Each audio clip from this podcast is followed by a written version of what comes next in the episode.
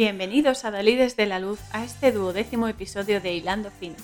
Esta vez recorreremos el camino del alma, la vida misma reflejada en un periplo lleno de causalidades, misterio y amor, muchísimo amor, a través de la película Babadzid, el príncipe que contemplaba su alma. El título original es Babadzid, le prince qui contemplait son âme. En otros países también se tituló como Babadzid, el sabio sufí. Es una película de 2005 escrita y dirigida por Nasser Kemir y entre sus actores tenemos a Parviz Shahinku, Mariam Hamid, Golshifte Farahani y Nesim Kaloul. La música es muy cálida y muy directa, también muy enérgica ¿eh? y te eleva rápidamente. es que contactas, conectas, vamos, ipso facto. Soy Cora Muñoz. Comenzamos. Bueno, esta peli siempre me transmite muchísimo. Eh, la, la, vi por primera vez en 2019 y el otro día que la vi también para preparar este episodio, igual me dejó, me dejó una sensación de paz, de tranquilidad, de qué bien me he quedado después de verla. Y esa sonrisa bobalicona de, ¡ay, qué gusto, qué bien! y por eso, ¿no? Porque te deja, te deja bien, o sea, te, te deja completo, ¿no? Es una de esas pelis que dices, qué suerte he tenido de volver a verla. Y te enseña eso, ¿no? La, trama gira en torno al concepto de aceptar, aceptar tu destino, aceptar tu sino, las circunstancias, todo lo que venga, aceptar y sacar lo mejor de ellas, claro. Entonces, esta aceptación es el lenguaje del alma. El alma está llamando a tu puerta y es perfectamente cuando nos pasa a todos, ¿no? Que te dice, hola, soy tu alma, he venido para guiarte. Te voy a decir que tu camino es este. Tienes que seguir por ahí. Y algo te dice, ¿no? Tu intuición te dice, haz caso, que este es el camino, que parece raro, a lo mejor no te cuadra, pero es por aquí, es por aquí. Y al principio todos estamos ahí como cabezones y tal, y es como, que no, hombre, ¿cómo va a ser esto? Si en mi mente yo lo veo de otra manera, quita, quita. Pues sí, es por ahí, y cuanto antes lo aceptes mejor, ¿no? Entonces hay algunas cosas que sí nos cuesta eh, aceptar, porque además suelen ser las más importantes para el plan de vida que hemos pactado ¿no? antes de encarnar, pero son las más importantes y por algo será que nos cuesta también aceptarlas, porque tenemos ese apego y esa rigidez ¿no? mental a veces de que como tú lo has visto así, te lo has imaginado así, ya piensas que tiene que ser justo así. Tú le pides cosas a la vida y la vida te va a responder siempre, pero te lo va a dar de la manera en que necesitas que te lo dé, no en la manera en que tú piensas que necesitas. Ahí está la gracia. La gracia, cuidado, ¿eh? que a veces es un poco retorcido, pero, bueno, está bien. Entonces, claro, esta aceptación es el lenguaje del alma. Y es importante hacerle caso porque ella sabe nos, nos guía porque ella sabe las cosas que necesita conseguir y hay que hacerle caso. Por eso en la peli eh, al principio se ve a un derviche en plena samá. El samá es una danza sufí que está considerada como la cura y el alimento del alma. Además, eh, Rumi, que fue un poeta sufí, un místico persa, eh, la instauró ya en el siglo XIII y a día de hoy es súper conocida y se practica como meditación trascendental que te conecta con lo superior, entonces este derviche está girando ahí. En el interior yo creo que es una mezquita con el techo en forma de cúpula. Y entonces a medida que él gira, claro, la cámara enfoca la cúpula y al girar se ve que hay un movimiento en espiral. La espiral es un símbolo de ascensión, de elevación y de vibración, claro, y frecuencia. Entonces ya nos está diciendo que todo es vibración, que todo es frecuencia y que todo está en pleno movimiento. No hay nada estático más que lo inerte, claro. Entonces, eh, esta danza mística lo he visto como Sama y Sema. No sé si tiene que ver con la pronunciación o es simplemente que, ambos términos eh, funcionan ¿no? para, para, definirlo. Y este, esta danza significa además literalmente audición, es decir, sonido, es decir, frecuencia, o sea, energía y movimiento. Y se basa en el principio efectivamente de que eso, todo gira, todo fluye, no hay nada estático.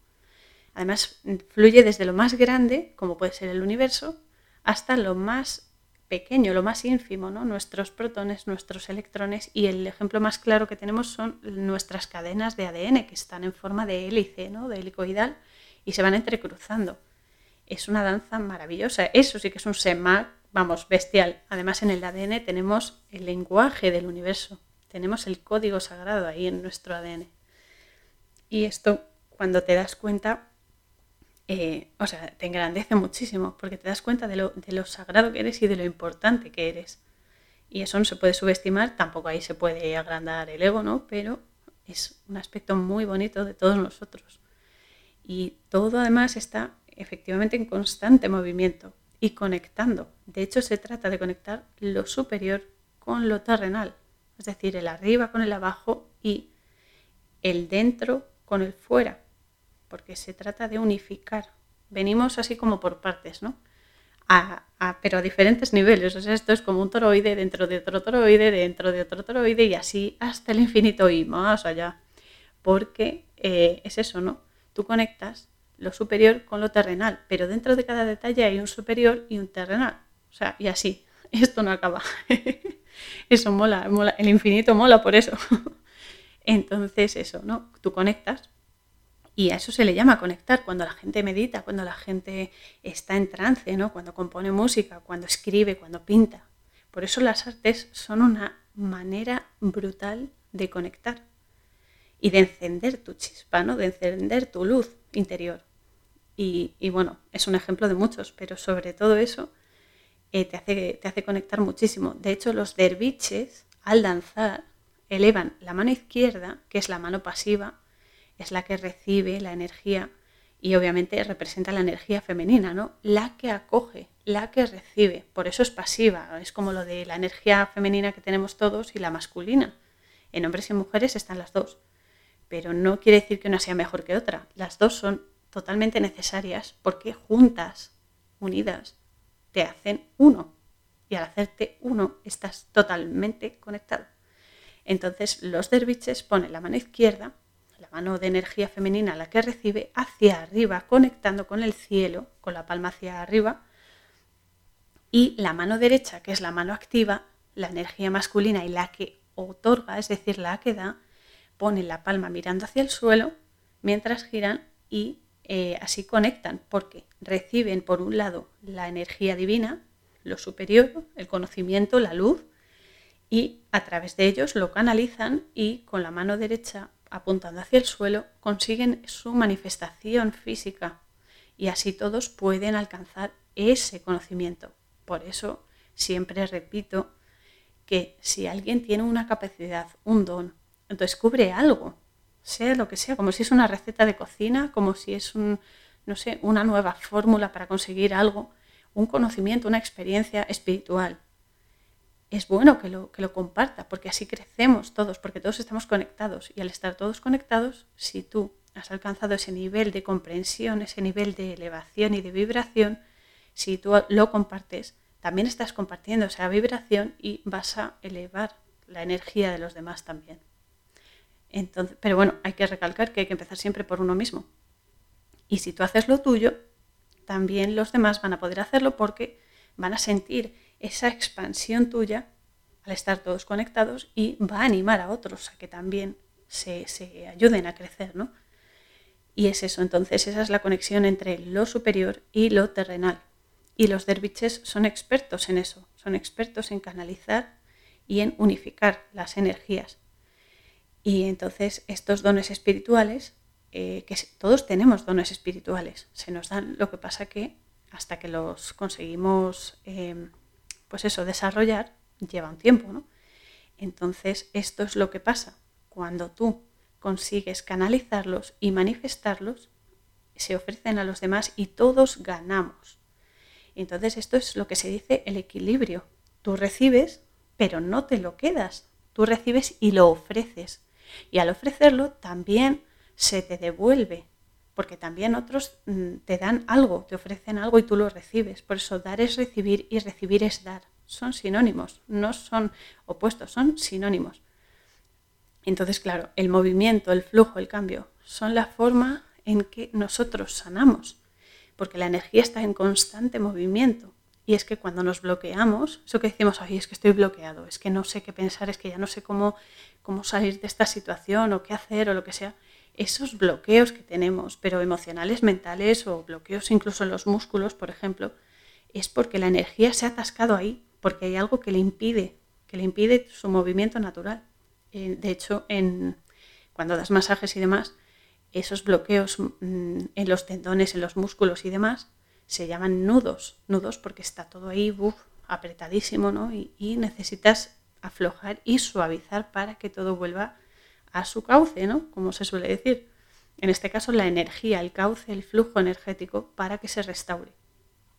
Y eh, estos bloqueos surgen eh, por cualquier cosa, o sea, en cualquiera de nuestros niveles de existencia, pero suelen siempre manifestarse físicamente, en enfermedades, en dolencias, en tirones, todo lo que os podéis imaginar. Por eso digo siempre que todo está conectado, que aunque tú tengas, por ejemplo, yo que sé, pensamientos eh, obsesivos con el trabajo o estrés o simplemente una emoción negativa que no te quitas de en medio, un, un pensamiento obsesivo, lo que sea, al final se va a transmitir al cuerpo, porque el cuerpo es, mm, es fuerte, pero en el fondo es lo más maleable, porque es físico. Es físico y al final es en lo que se impregna todo, porque lo físico es lo que consigue que se manifieste una idea, una energía, un, sentimiento.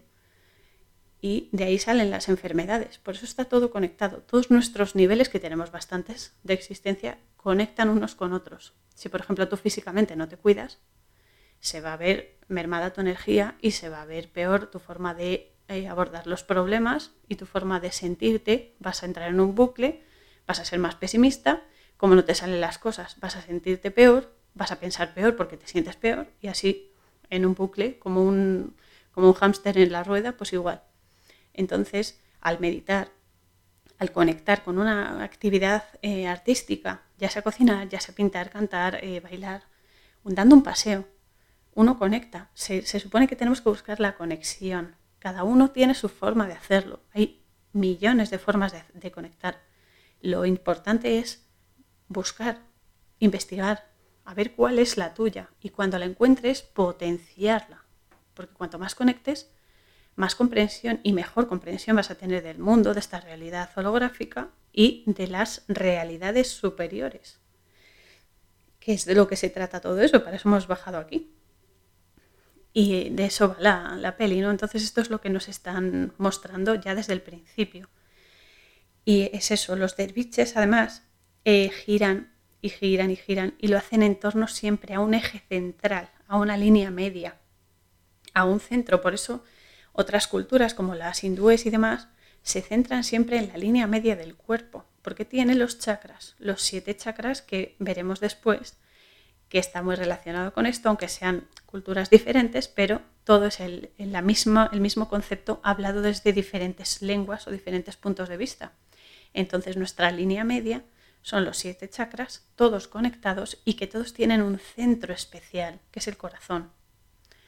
Entonces los derviches giran en torno a ese centro, al corazón, que es en el sitio en el que está ubicado el equilibrio. De manera que por mucho que gires, gires y gires, y ahí mires donde mires y hagas lo que hagas, solo vas a ver a Dios. No es solo el aspecto religioso, hay que ir más allá. Dios en el sentido de lo eterno, lo más elevado, lo sagrado, el bien, toda la expansión, toda la luz, todo lo positivo. Entonces, cuando giras y giras, es decir, cuando cambias y cambias y te aceptas y aceptas ese cambio, más cosas buenas vas a ver, más elevado vas a estar y más sacralidad vas a ver en todo y vas a sentir en todo. Entonces es cuando te reconoces, porque en este girar y en este cambiar ves tu alma, como le pasa al, protagonista de la peli, ¿no? A Babazi, que es el príncipe que contemplaba su alma y entra en un trance tan brutal, porque ve su alma y la ve tan maravillosa y tan magnífica, que entra en un trance y la gente piensa que se ha quedado tonto, pero no, está tonto, está contemplando la mayor creación de esta existencia, ¿no? El alma. Y es eso que te reconoces. Además, esta danza, el Sema, eh, siempre se acompaña de melodías, ¿no? Con el sonido de flautas y tambores. Estas melodías se denominan ayin, Ayin es una letra, es que es curioso la conexión, ¿no? Porque Ayin es una letra hebrea del alfabeto hebreo, del Aleph Bet, que tiene eh, su valor de gematría es 70.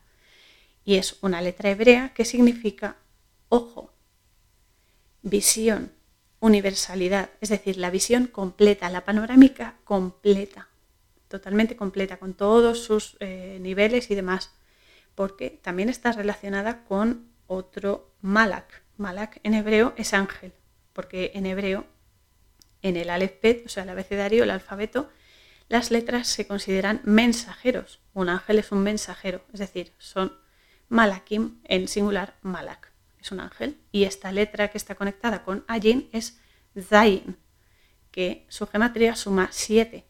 Y el 7 obviamente hace referencia a los, por supuesto, siete chakras, los siete días de la semana que culminan en el Shabbat, en el sábado, que es el día sagrado, y eh, a la visión más básica, ¿no? más, más sencilla de todo, por eso 7.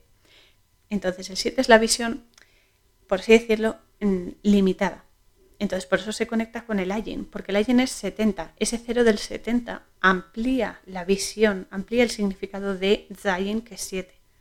Entonces ese Ayin hace referencia a la visión completa, desde lo más elevado hasta lo más mundano, incluyendo ambos, incluye todo. Por eso es curioso, aunque no me sorprende, que estas melodías que se utilizan para el Sema se denominen Ayin, que además es que estas melodías te abstraen, pero, pero desde el principio además, y es que te reconectan, aunque no quieras, o sea, tú te pones a escuchar eh, las melodías, el Ayin, ¿no? Del Sema, y aunque no quieras es que te vas, te vas, pero automático, o sea, es como, uh, hasta luego.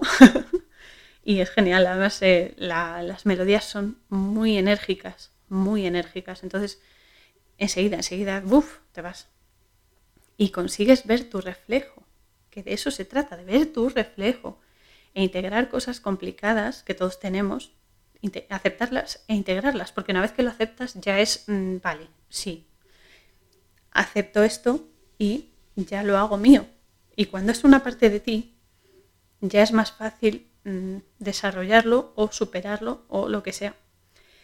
Entonces es verte desde fuera y desde dentro simultáneamente, porque sí, a ver, todos nos miramos al espejo y nos vemos, que esa es otra. Tú te ves en el espejo, pero ¿quién te dice a ti que la imagen que tú ves de ti es la misma que la que ve otra persona que también te ve en un espejo o te ve de cara a cara? Que eso siempre me lo he preguntado. Todos vemos, por ejemplo, que un jarrón es verde. Vale, genial. ¿Pero qué verde? ¿Tú ves un verde claro o un verde oscuro? ¿Qué verde es? ¿Eh? ¿Tú ves igual que yo? Es que eso siempre me ha llamado mucho la atención, porque Sí, vemos lo mismo, ¿no? Tú ves un libro, sabes que es un libro, y ves un color, pero ¿qué tono de color? Porque a lo mejor una persona lo ve mejor, otra peor. Pues igual que ves las cosas físicas, también ves la energía, o la sientes por lo menos. Y por eso dicen que el aura tiene color.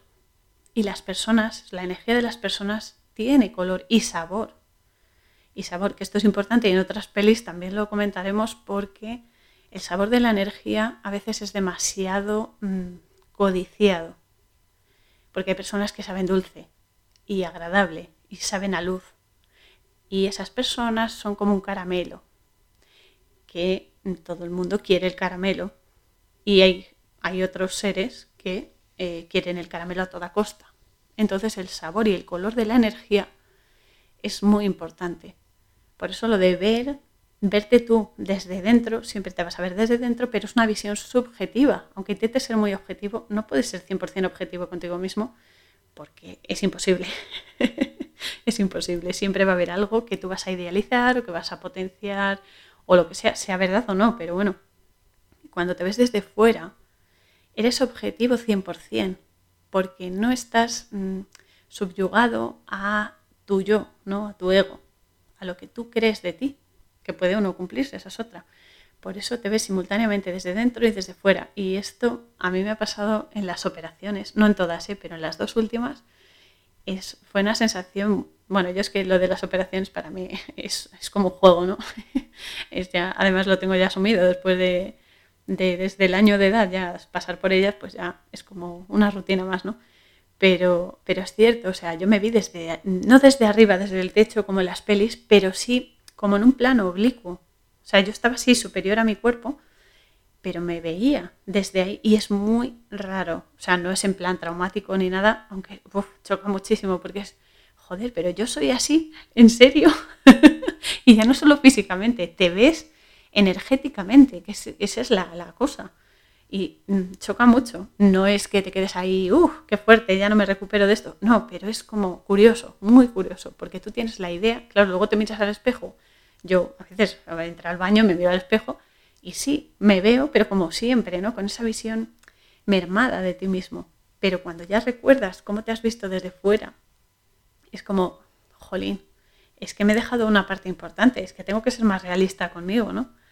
Y, es eso, ¿no? Todo es conocimiento, o sea, todo te aporta. A mí me aportó una, visión más expandida, ¿no? De que nosotros creemos que somos de una manera, somos de otra, pero a lo mejor la forma en que llegamos a la gente es diferente, la gente lo recibe según sus percepciones, según su conocimiento y según su energía, porque estamos constantemente en, en intercambio energético, ¿no? Por eso algunas personas no nos caen bien y no podemos aguantarlas y de hecho es que nos alejamos todo lo posible o otras se alejan de nosotros por el mismo motivo y con otras estamos tan conectados y tan unidos que aunque no nos veamos físicamente, es como estar todo el tiempo juntos, todo el tiempo. Es una sensación tan inmensa y tan reconfortante y tan que te completa tanto que es yo creo que una de las mejores experiencias que un alma puede tener aquí. Y es por eso que al, meditar con el Sema y a través de esta música, el Ayin, tú te ves simultáneamente por dentro, o sea, desde tu visión subjetiva y desde fuera, es decir, tu versión real. Y es, eh, es muy especial, ¿no? Entonces esto también aumenta la potencia de tus capacidades latentes porque eres realista, porque ves tus defectos sin barreras, sin filtros que uno no se pone ahí porque intenta suavizar ¿no? tus, tus errores y tus cosas y eres realista, entonces potencias realmente tus capacidades y expandes el amor y la compasión, que es de lo que se trata. Cuando tú giras y giras, es decir, cuando cambias y eres consciente de ese cambio, para bien se supone, a ver, estás expandiendo tu amor y tu eh, compasión y tu conciencia. Y eso, amigos míos, abraza las almas que están cerca de ti y se expande, porque la energía se expande y se expande y se expande y llega hasta el fin del fin y más allá. Entonces de eso se trata, eso es lo que ellos, los derviches, eh, quieren conseguir y consiguen de hecho. Y es, es maravilloso, ¿no? Además es que lo hacen de tal manera que giran, pero deben tener los ojos abiertos, o sea, porque no vale dar vueltas y cerrar los ojos, ¿no? que todos lo hemos hecho de pequeños y nos hemos mareado, nos hemos caído al suelo y lo hemos repetido, que es genial cuando, cuando juegas y tal. Pero bueno, ellos mantienen los ojos abiertos, es decir, que en el cambio ellos siguen viendo, o sea, ellos siguen con esa intención de ver más allá en el cambio, ver lo que hay más allá del cambio. Y no solamente tiene los ojos abiertos, sino que mm, ah, tiene la mirada borrosa, es decir, para, para mm, superar este holograma, para superar este papel cebolla, ¿no? que, que, está, que está a punto de rajarse, es tan delicado y tan fino que se va a rajar. Y entonces ellos ven más allá, porque no se dejan llevar por la apariencia, ven más allá y entonces se expanden más y más. Y esa es la, lo, bonito ¿no? del SEMA. Y es eso, que accedes al conocimiento universal y pasas esta fachada terrenal, que es muy importante, por supuesto, para movernos y adquirir ese conocimiento, esas experiencias, pero que no te puedes limitar a ello. O sea, no puedes quedarte en el límite de lo físico, de lo terrenal y de lo limitado, nunca mejor dicho, valga la redundancia, sino que está ese límite físico para que tú vayas más allá. Y eh, por eso esta película me, me vuelve loca, porque es eh, súper intensa, muy profunda, pero es una inmensidad tremenda la que te enseña. entonces, claro, este derviche que está girando y girando y girando y entra en el trance, obviamente, y cuando ya está en el nivel máximo de vibración, se deja caer rendido en la arena que hay en el suelo de, la mezquita y se queda así, pues con los brazos así en cruz y espatarrado y todo, y se queda ahí en esa meditación, en ese momento de iluminación. Y luego se ve el título y de ahí pues se pasa a una tormenta de arena en un desierto. Hay que decir que esta peli está cargadísima de simbología y eh, bueno, para empezar ya tenemos el desierto, que es una alegoría del tránsito por lo mundano, es decir, el tránsito por lo físico y por las cosas perecederas, que todo está vivo, todo se mueve, todo tiene energía, incluso los objetos tienen energía residual que vibra, por eso vemos una mesa, por eso vemos una botella, una jarra, un boli, porque son partículas en movimiento, están vibrando, porque aquí necesitamos verlo, ¿no? Y tenemos la sensación de que tú tocas la mesa y es física, es una ilusión. Ahí está, eh, ahí está la, la turbina ¿no? mental. Pero bueno, eso, ahí no voy a entrar porque no salimos. Pero es eso, ¿no? El desierto es eso, es nuestro paso por la vida, es el paso por la vida física y eh, por la vida que nos absorbe, ¿no? Pero se trata de trascender lo mundano y de acceder a lo sagrado, el camino que todos tenemos que, que hacer, ¿no? Para para realizarnos y expandirnos y comprender la naturaleza de la realidad y ser conscientes, porque lo más importante es ser consciente, porque si tú haces algo por sistema como un autómata, pero no sabes ni por qué, ni para qué lo estás haciendo, ni qué se va a generar con ello, o, qué te va a dar a, cambio, ¿no? No estás siendo consciente y para qué lo vas a hacer si es que no, no va a llevar una energía adecuada, ¿no? Porque es como, vale, sí, has hecho, sí, has hecho un dibujo muy bonito, sí, pero si no le has puesto emoción, por ejemplo, si no eres consciente de lo que quieres representar, no va a transmitir nada. O sea, la emoción, por ejemplo, y la conciencia en eso es lo que hace que la gente se emocione luego y diga, ay Dios, por muy sencillo que sea eh, la pintura o un escrito, un poema o lo que sea, si tú le metes esa, esos polvitos mágicos de tu conciencia y la conciencia también, es cuando llega y cuando la gente se emociona y ríe y llora a la vez y, dice, qué grande es esto, ¿no? Y eso es ser consciente, ser consciente de lo que estás haciendo, para qué, por qué y a dónde te va a llevar. Y obviamente es eso, ¿no? La conciencia también. La conciencia y la conciencia tienen que ir unidas, son hermanas gemelas. Y una sin la otra no pueden existir. Entonces, claro, en el desierto este, en la tormenta, de repente aparece una niña debajo de la arena que se llama Ishtar. Ishtar es un nombre de una estrella y de una antigua diosa pagana. La diosa, lo que llaman la diosa, entre comillas, que significa exactamente estrella de la mañana y de la noche, que esto obviamente nos lleva directamente a Luzbel, que era el ángel favorito de Dios, pero que se corrompió y se volvió un egoísta y cayó. Era el más luminoso, el más bello, pero por hacer el tonto, caputo. El ego, el ego, siempre el ego. Y también se asocia Ishtar con Astaroth, un demonio también como Luzbel, eh, y también con el símbolo de la estrella de ocho puntas. Si os dais cuenta, la estrella de ocho puntas es la brújula, con los puntos cardinales, los cuatro principales y la combinación de cada, mm, de cada segmento. ¿no? Eh, tenemos el norte y el este, noreste, este, sur, sureste, eh, sur, oeste sur-oeste y el oeste y el norte noroeste.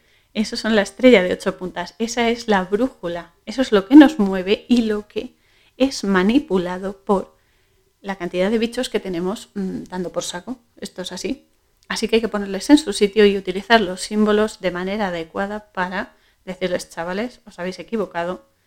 Somos conscientes, tenemos nuestra conciencia tranquila y nuestra moralidad activada y esta brújula la dirigimos nosotros. Nosotros tenemos perfectamente el norte y hasta allí vamos a llegar. Os pongáis como os pongáis.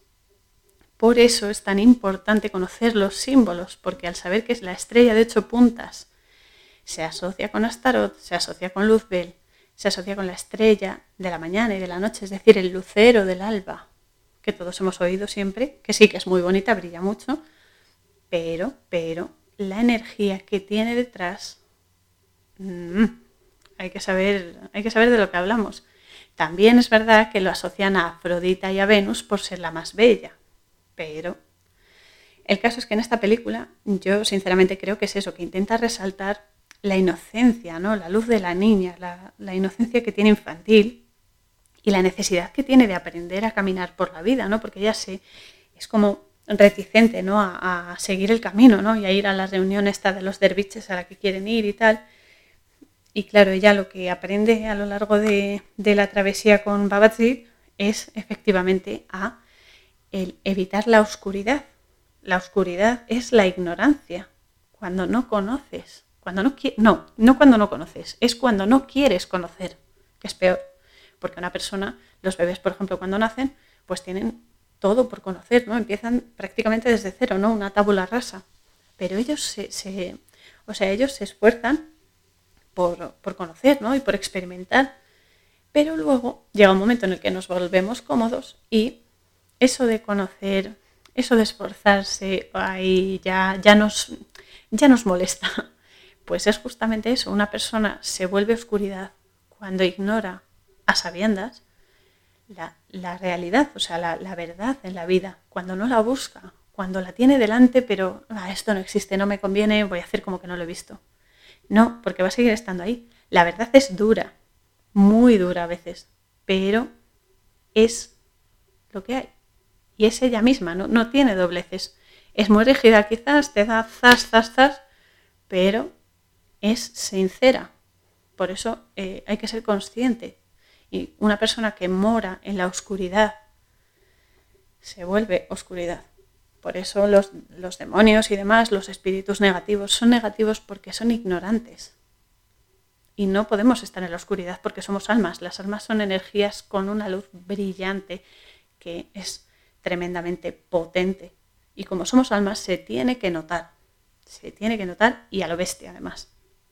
Así que esto es lo que significa Ishtar y en el contexto de la peli yo pienso que es eso, ¿no? que quiere resaltar la inocencia de la niña y su necesidad por eh, saber, conocer la realidad. La realidad que la vida es un camino, que tú llegas a la muerte, pero la muerte no es el final de todo, es una nueva vida, es un reinicio vital, por así decirlo. ¿no? Y eso es lo que ella va a aprender. Y su abuelo, que es Babaji, le va a enseñar todo esto ¿no? en el camino de la vida.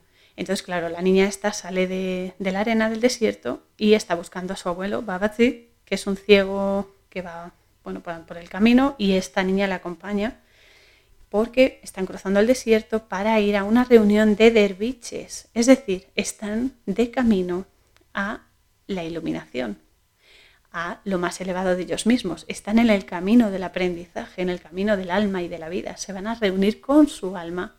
Y esto incluye desde eh, el ir adquiriendo conocimiento hasta lo más expandido, ¿no? que es el momento de la muerte, ¿no? Están viviendo, viviendo, hasta que llega un momento ya que pasas a mejor vida, nunca mejor dicho, porque además ahí al otro lado es una mejora, o sea, es como, no sé, lo mejor que os podéis imaginar aquí no es nada comparado con cuando ya cruzas el bienestar que hay. O sea, eso es una pasada. Por eso yo cuando volví dije, pero vamos a ver, ¿para qué me habéis bajado de nuevo, por favor, si yo no quería volver? Resulta que no había hecho los deberes y por eso sigo aquí. Pero bueno, quiere decir que, que va desde. Todo tiene, un, todo tiene una visión que es más expandida, no más general y otra más detallada. Entonces hay que valorar todas. Y la peli, la trama de la peli va desde lo más nimio, ¿no? lo más sencillito, hasta lo más mm, inmenso, ¿no? que es la vida después de la vida y la vida entre vidas, cuidado. Entonces eso, ¿no? Encuentra a su abuelo entre la arena y tal, se sacuden y demás y mm, siguen caminando, ¿no? Y van a esa reunión que se celebra cada 30 años de los derviches y no saben el lugar exacto, ¿no? Entonces eso a Istar le, le chirría un montón porque la niña dice, pero vamos a ver, ¿cómo vamos a ir a un sitio que no sabemos dónde está? y entonces el abuelo, que tiene una paciencia infinita, pues le va diciendo, ¿no? Eh, a lo largo del camino, porque la travesía es eso, ¿no? Están haciendo una travesía muy profunda, muy profunda. Están recorriendo su camino de vida. Y aparte del autoconocimiento y el reconocimiento, es eso, es la metáfora el viaje por el desierto, la metáfora de este sufrimiento físico, de tantos impedimentos y demás, que uno recorre su vida lo mejor que puede y como mejor sabe, hasta que llega un punto ya que todas esas cadenas del apego, del estrés, de todas esas manipulaciones que nos han metido ¿no? a lo largo de, de la vida, se van deshaciendo, se van deshaciendo cuando tú adquieres experiencia y sabiduría. Y entonces a cada paso vas cambiando, vas renovándote si, si lo enfocas todo lo positivo, claro. Y llega un momento en el que no necesitas ya tu cuerpo, porque eres tan vibrante y tienes tantísima energía que tu cuerpo ya no abarca tanto poder. Entonces ya te despojas de tu cuerpo y te expandes y eres un alma libre, brutalmente potente y hasta que vuelves a encarnar, si es que decides encarnar o sigues en otros planos de aprendizaje y sigues, pero siempre expandiéndote, siempre hay un nivel más. Consigues algo y siempre hay un nivel por superar, siempre, siempre, siempre. Y de eso se trata. Entonces, claro, cuando, cuando eh, le dice, claro, porque va con la nieta, ¿no? Con Istar, y ella le dice, pero abuelo, yo no quiero ir a ese sitio, eh, que es la reunión de derviches, ¿no? Es decir, que no quiere, no quiere ir más allá porque a lo mejor le molesta, le da miedo, lo que sea, no quiere conocer. Entonces él le dice, anda, vamos. Y ella le dice que no, no quiero ir, yo quiero volver, porque tiene una tortuga y quiere volver con la tortuga, ¿no? Y Babazi le dice, y volveremos. Entonces, claro, por un lado le está aclarando que aunque mueras físicamente, probablemente vas a volver encarnado en otra piel, pero vas a volver, que no se preocupe, que vas a tener otras oportunidades, que todo vuelve a empezar. El final es el inicio. Es así. Y además eso es lo bueno del infinito, que por eso mola el infinito, porque todo lo que parece que es un fin es un principio y vuelta a empezar y vuelta a empezar y mola mucho, ¿no? Pero no solamente le está diciendo eso con respecto a la muerte, sino que le está diciendo que cuando superas algo, vuelves al inicio a tener que superar otra cosa y a tener que asimilar otra cosa, que eso es la vida, vivir es eso. Entonces eso es lo que él intenta explicarle, tiene mucha paciencia, la niña es como muy impetuosa, ¿no? Tiene así como mucho instinto, mucho brío y tal, y entonces le, cuesta, le cuesta comprender. Pero bueno, siguen andando, ¿no? Y, es que esto lo tengo que decir, los diálogos de la película, o sea, es que son buenísimos. Es, buenísimo. Todo en la peli es buenísimo y muy profundo, de verdad. Pero los diálogos, o sea, tiene unas claves muy sutiles, pero apabullantes. Y entonces, claro, por ejemplo, cuando Istar le dice a su abuelo, siguen caminando y en otro momento le dice, pero no vas a ir a la reunión, ¿verdad, abuelo? En el sentido de, pero tú no te vas a morir, ¿verdad? Vas a seguir conmigo. y él le contesta tranquilamente, claro que voy a ir, y le está diciendo a la niña que no tenga miedo de la vida. O sea, es que solo existe la vida. La muerte es un suspiro, que es muy poético, la gente no se lo cree, pero doy fe de ello, que es un... Y ya, y ya, y ni te enteras. O sea, es que no, no, te enteras. De repente dices, ¿qué ha pasado? Y, no, es que no te enteras. A mí porque me hicieron volver, ya lo digo, pero, pero es que no, no, no lo asimilas. O sea, de repente es ¡pum! y ya, se acabó, se acabó la pesadez, se acabó el dolor, se acabó las lágrimas, se acabaron los pesares, los miedos. Entonces, por eso digo siempre que al otro lado todo es una mejora. Es subir de nivel, es pasar de pantalla y mola más. Aunque las cosas que se pueden hacer allí son muy diferentes a estas, todo hay que agradecerlo y valorarlo, ¿no? Porque las sensaciones que tenemos aquí de probar comida, de, amar, por ejemplo, tocar, sentir, eso al otro lado lo tienen ya asumido, entonces es otro tipo de visión, otro tipo de existencia. Pero, pero bueno, quiero decir que, que, la gente que no os preocupéis, ¿no? los que lo han vivido pueden comprenderme y los que no, os pido que hagáis un acto de fe porque al otro lado no hay nada malo, nada en absoluto. De hecho es que eso, yo creo que la maldad y eso, o sea, como tal, no existe, no existe. Son las limitaciones y las cadenas que, mm, que algunos espíritus, ¿no? Que se empeñan en seguir aquí cuando ya no tienen que estar aquí. Eso es lo que hace que se rebelen y se enfaden ¿no? y, se vuelvan oscuros, porque no entienden que ya no pertenecen a esta, esta realidad, que tienen que avanzar. Y esto también está relacionado con el tema de, la muerte, ¿no? Cuando se muere alguien muy querido, que jolín, a todos nos ha pasado y es una, es una guarrada, ¿no? Que nos pase como, como seres humanos, ¿no? Como seres físicos, duele, porque es así. Y hay que pasar un duelo y hay que seguir adelante. Pero claro, no puedes retener ese, esa, a esa persona aquí, porque cuando ya pasa un tiempo de asimilación, ese espíritu cruza del todo y sigue adelante su alma. Pero hay personas que consiguen que esos espíritus queden atrapados aquí. Cuando quedan atrapados son estos espíritus que decimos, ay, es que es un espíritu violento. Claro que es violento porque está, está frustrado, o sea, es que ya no puede seguir, está entre dos mundos, está ahí atrapado y ni puede tirar para arriba ni puede volver aquí. Entonces, el duelo es necesario, porque, sobre todo para nosotros, porque el que sufre no es el que se va, los que sufren son los que se quedan. Entonces hay que tener sobre todo eh, compasión por la gente que se queda aquí, que son los que sufren, el que, la gente que, que fallece, ya está en un mundo mejor, ya está en un mundo mejor. Entonces los que sufren son los que se quedan. Y el duelo sí es necesario, pero hay que superarlo también. Y las almas tienen que seguir adelante. No se pueden agarrar aquí. No se pueden agarrar. Ni amarrar. Que esa es otra. Pero bueno, eso ya es más profundo y ya dará tiempo en otras pelis. Pero bueno, es eso, ¿no? Que Babazi lo que le intenta decir es que no tenga miedo al ritmo natural de la vida. Que tienes que seguir y tienes que aceptar sobre todo aceptar. Y es eso. Entonces se, vuelven a poner en marcha, siguen andando y tal. Y la niña existe, porque la niña es muy, ella es muy, no cabezota, pero es como muy lógica ella. y entonces le dice, pero te perderás, abuelo. Porque claro, como no saben dónde está el lugar ese, dice, joder, es que estamos andando y te vas a perder porque no sabemos dónde vamos. Y Babachi le dice algo muy, muy importante y muy bueno, una pedazo de respuesta, vamos, de, vamos, brutal. Y dice, si tienes fe, nunca te perderás.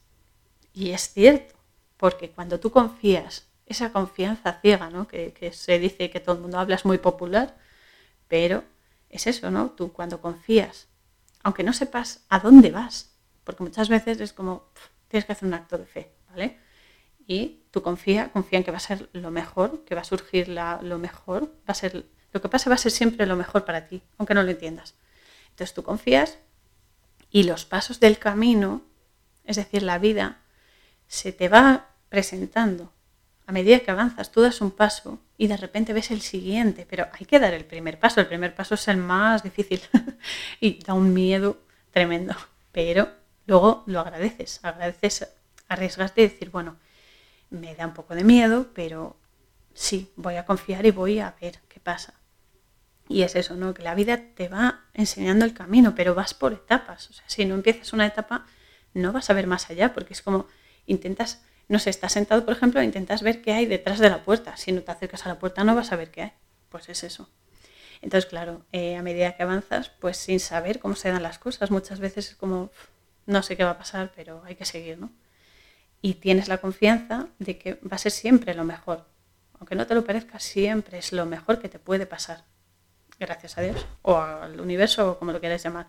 Entonces se van materializando las cosas. Esas son las señales, las señales de la vida, de sigue las señales todo el mundo. ¡Ah! Dios, me va a salir ahora una estrella fugaz aquí, o voy a ver ahí un cartel como, como, en la, como en la película esta de como Dios, que dice, Dios, mándame una señal.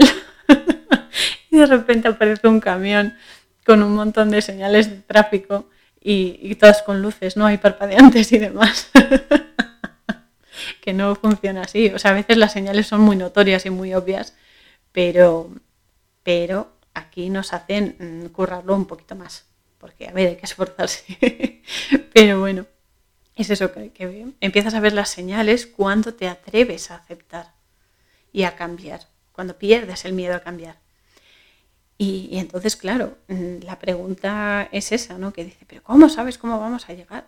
Y entonces eh, es eso, ¿no? Hay que moverse, hay que moverse. Y es buenísimo porque la niña otra vez le pregunta si sabe dónde se dará el evento. Y él le dice que no lo sabe, que no lo sabe. Entonces ella le pregunta si los demás derviches y demás lo, lo saben, ¿no? Y él le dice que tampoco lo saben, que, hay que seguir, ¿no? Hay que seguir y ya llegarán. Y, y salvo algunas excepciones es eso, ¿no? Que tú no sabes cuándo vas a morir, por ejemplo. Eso es algo que, a ver, a menos que seas vidente o, o te lo hayan dicho y tal, por el motivo que sea, si tú sabes cuándo te vas a morir es porque lo tienes que saber. Es como la gente que recuerda vidas pasadas. Yo tengo la teoría, al menos yo funciono así. No, no quiero decir que sea lo correcto, quiero decir lo que a mí me funciona. Yo, por ejemplo, no recuerdo cosas de vidas pasadas. Pues a lo mejor es porque es lo mejor que me puede pasar porque si lo recordase a lo mejor me condicionaba esta. Y entonces eso no, no conviene, no, a mí no me conviene, por ejemplo. Sí sé que puedo acceder a registros akáshicos, pero a mí no se me ha dado ese conocimiento, pues mm, sigo adelante, o sea, por algo será. Sí se me van revelando cosas, pero de otras maneras más heavy. pero bueno, el caso es que tú no lo conoces y tienes que hacer un acto de fe, porque bueno, eh, tú nunca sabes eso, lo que te va a pasar, o sea, la gente, ay, es que tengo miedo, me voy a morir. ¿Y tú qué sabes si te vas a morir? A lo mejor sales mm, a la calle, te tropiezas y, y te das un golpazo en la cabeza y adiós. O no, o a lo mejor sigues viviendo. Como no se sabe, la vida es una aventura y no se puede tener miedo a vivir. Tampoco ser kamikaze, o sea, no hay que estar en los extremos, hay que pendular de un lado a otro, de un lado a otro, intentando ser siempre equilibrado, ¿no? Que es más fácil decirlo, por supuesto, que hacerlo, pero mm, no puedes saber todo, al menos no en una vida. Entonces, claro, la niña está un poco, pues eso, frustrada. y entonces, eh, tu momento llega cuando tiene que llegar. Y mientras tanto tienes que confiar, tienes que confiar. Así que, eh, por eso, y bueno, confiar y aprender de los errores. Y aquí es una cosa importante. Hay una cosa que te allana mucho el camino, valga la metáfora, que es pedir perdón pero honestamente, no pedir perdón para quedar bien y mm, postureo, no. Pedir perdón honestamente porque siempre se hace daño colateral o, a veces a sabiendas, ¿no? Pero arrepentirse es una de las mejores cosas que primero quema más karma y después eh, te alimenta el espíritu porque te quita peso, te, te quita oscuridad de encima. Entonces pedir perdón de verdad cuando has perjudicado a alguien y agradecer su paciencia o, su aguante, ¿no? eso te, hace crecer y te ayuda a comprender mejor el sistema de, vida que tenemos aquí, esto, este holograma de Matrix, ¿no? como lo queréis llamar. Y es eso. Entonces hay que, hay que aceptar, hay que aceptar y confiar. Entonces eh, siguen caminando los dos, Ishtar y Babacid, y llegan a un sitio en el que hay un hombre tumbado en el suelo, ¿no? al lado de una palmera y tal. Y claro, se acercaba a y de repente el hombre se levanta y empieza a gritar, ¿pero qué le has hecho a mi hermano? Y claro, y se, empieza así como, no sé si quiere como pegar a Babacid y no sé qué. Y se disculpa, pide perdón, porque se da cuenta de que no era la persona a la que estaba buscando, ¿no? Porque estaba buscando a un derviche pelirrojo que supuestamente ha, matado a su hermano, ¿no? Y entonces eh, le dice eso, que, que no es él, que le perdone, por favor, y tal. Y, nada, y se va. y entonces Ishtar se enfada y rompe unas ramas eh, como de una retama o algo así para hacer una hoguera, porque hacen un parón así en el camino y tal. Y porque se está haciendo de noche, ¿no? Entonces se enfada por la reacción que ha tenido el tío ese y le dice, ¿cómo vuelvas? Te daré una paliza, no sé qué. y es eso, ¿no? Y se ve a Babachit que ya cuando llega la noche tienen el fuego hecho y tal. Y de repente se ve que está acariciando una gacela, a la que también él está hablando, le está susurrando cosas y le dice a Ishtar que la conoce de hace mucho tiempo. Y esto es importante porque es un detalle, eh, o sea, muy, muy importante, sobre todo en, la, en el universo este de, los derviches y tal, y tanto como metáfora, ¿no? Porque la conoce de hace mucho tiempo, porque Babaji, aparte de ser el abuelo de Ishtar, también es el príncipe que contemplaba su alma. Entonces, y la, la gacela va a ser eh, va, a salir a lo largo de la trama porque es un animal guía. Y eh, pues eso, ¿no? Le dice a Ishtar que la conocía hace mucho tiempo. Y es que esto es así. En el sufismo, eh, ser un pastor de gacelas significa que es una persona sabia, que tiene acceso al conocimiento y a la sabiduría. Por ello, esta gacela los va a acompañar toda la peli y también representa la conexión entre Babazid y el príncipe que se quedó extasiado mirando su alma en un, como en un charco de agua, ¿no? Y tal, porque son la misma persona. De ahí se va a derivar toda la, historia, ¿no? De la peli. Entonces eso, llega la noche e Ishtar le pide a su abuelo que le cuente una historia sobre quién, sobre una gacela. Mientras se están haciendo ahí el fuego y hacen la cena y tal, unos panes como de pita muy ricos. Y, eso, entonces la niña tiene frío y dice que cuando Babacid habla, eh, nota menos frío, porque es como más cálido, ¿no? Como que se siente arropada y tal. Y empieza Babacid a relatarle la historia de un hombre en un desierto, que era parecido a ese, en el que están, eh, que, bueno, pues eso, que ese hombre va corriendo con una jofaina y tal, que es como una palangana eh, de metal, ¿no? Y tiene agua. Y entonces se queda mirando a un caballo negro que está atado cerca de una jaima. Una jaima es una tienda del desierto, ¿no? Que se pone en el desierto para pasar la noche y tal, y demás, ¿no? Típicas de, del desierto árabe y tal. Y eh, este hombre se queda mirando un caballo negro que hay ahí y de repente entra, ¿no? Entra en la jaima y allí hay unos músicos que están tocando música y tal y una mujer que baila al son de, de la música, una derviche, que también hay mujeres derviches, y detrás de ella hay un hombre joven que está observando cómo baila la mujer y está disfrutando de la fiesta y tal. Entonces el primer hombre, que debe ser como un vasallo o algo así, se le acerca y le entrega la palangana con agua diciendo que ya está lista para que eh, este príncipe la, la pruebe, ¿no? Y entonces el príncipe moja el meñique y dice que no, que aún ese agua está amarga. Entonces aquí hay más simbología todavía.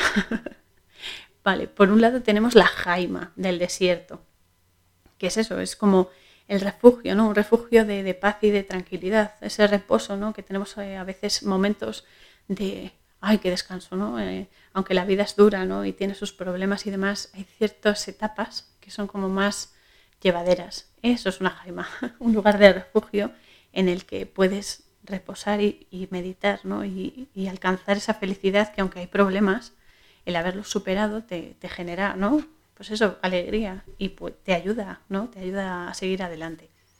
Entonces, esos son los momentos en los que podemos disfrutar y descansar un rato para reponernos y seguir adelante, seguir bregando. Luego tenemos el caballo. Es un caballo negro y tal, que es el del príncipe, la montura del príncipe.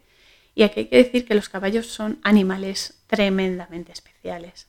Yo los tengo mucho amor, bueno, todos los animales no, pero los caballos junto con los lobos y, los leones y las águilas, bueno, es que me puedo poner a decir todos, pero especialmente los caballos, los leones, los lobos y las águilas son, son mis favoritos. Ah, y las abejas. bueno, todos. El caso es que son muy especiales los caballos porque tienen una fortaleza asombrosa totalmente. O sea, es el símbolo, por eso lo de los caballos de vapor, de, de, los motores de los coches y demás, fue por eso, ¿no? Por la potencia de los caballos y la fortaleza que tienen pero también son súper sensibles, tienen una amplitud eh, de sensibilidad muy grande y son muy sanadores, añado que como prácticamente todos los animales y las plantas. O sea, todos, incluso las personas somos sanadoras, consciente o inconscientemente, pero hay ciertos animales que mm, tienen ciertas capacidades más desarrolladas que otros, ¿no? Entonces ellos son muy sanadores, son la intuición y el discernimiento del instinto, porque son instinto, también tienen mucho brío, ¿no? tienen mucha fuerza y es como aquí mando yo. Entonces leen tu energía. Por eso un caballo sabe si tú estás siendo sincero o no. Por eso hay caballos que se alejan de ciertas personas o directamente les pegan una coz o los tiran de, de encima de la montura, porque te están sintiendo, te están viendo, te están leyendo. Y eso, eso te ven perfectamente por dentro. Entonces tú a un caballo no le puedes mentir. A ningún animal prácticamente, pero especialmente a los caballos no los puedes mentir. Ni de WhatsApp. O sea, no. Ni aunque te esfuerces. Porque te calan, pero a la primera. Entonces son animales puros y son muy fieles. Son sagrados. O sea, son creaciones como todos sagrados. Entonces, eh, se colabora con ellos. Además, bueno, todo el mundo ha, oído hablar de la equinoterapia, por ejemplo. Yo tengo mucha fe en la equinoterapia para tratar ciertos trastornos como puede ser la depresión, como puede ser la pérdida de un ser querido, como puede ser el autismo, que bueno, desde que apareció esta enfermedad, desde que apareció, porque no surgió naturalmente, eh, los niños con autismo tienen una conexión tremendamente especial con los caballos con los perros también, pero sobre todo con los caballos y quizás con los delfines, pero bueno, terrenales, o sea, terrenos, el caballo.